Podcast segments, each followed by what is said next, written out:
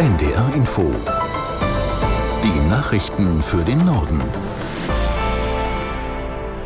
Um 10.30 Uhr mit Felix Sprung. In mehreren Bundesländern sind Ermittler gegen mutmaßliche Reichsbürger vorgegangen. Razzien gab es in acht Ländern, darunter Schleswig-Holstein, Niedersachsen und Hamburg. Aus der NDR Nachrichtenredaktion Diane Batani. Bei den Razzien geht es um den Verdacht der Bildung einer kriminellen Vereinigung. Fast 300 Ermittler waren deshalb im Einsatz. Die Gruppe ist offenbar 2021 ins Visier der Polizei geraten. Schon damals wurde der mutmaßliche Kopf der Gruppe festgenommen. Er und weitere Mitglieder sollen unter anderem versucht haben, Behörden durch massenhaftes Kontaktaufnehmen zu blockieren, berichtet die Nachrichtenagentur AFP. Beim Online-Dienst Telegram haben die Beschuldigten außerdem Verschwörungsgeschichten verbreitet, heißt es.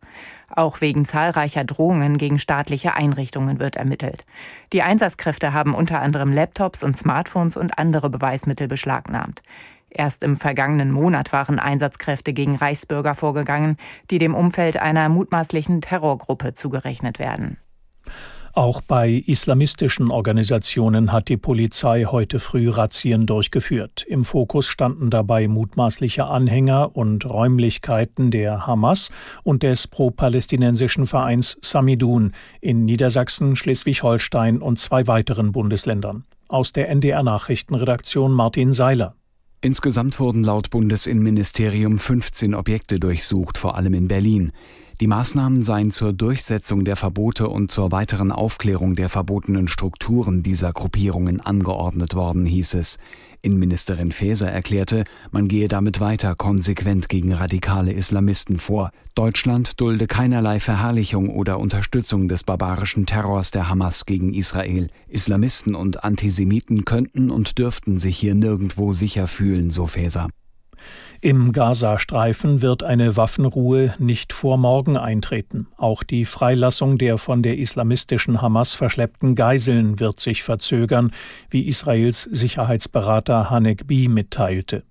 Die Verhandlungen dauerten noch an. Ursprünglich war erwartet worden, dass heute die ersten Geiseln freikommen. Die Kämpfe gehen in der Region vorerst weiter.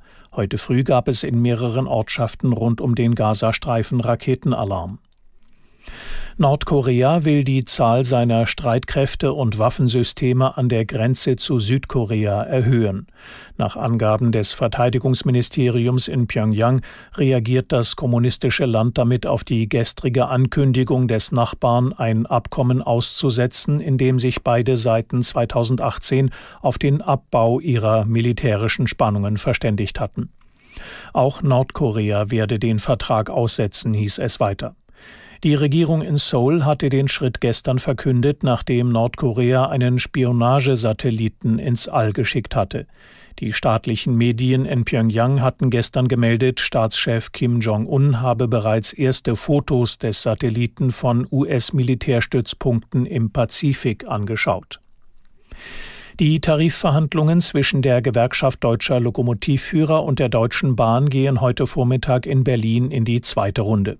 Nach den ersten Gesprächen Anfang November und Warnstreiks in der vergangenen Woche gibt es keine Anzeichen dafür, dass sich beide Seiten rasch einigen. Aus der NDR Nachrichtenredaktion Michael Kück.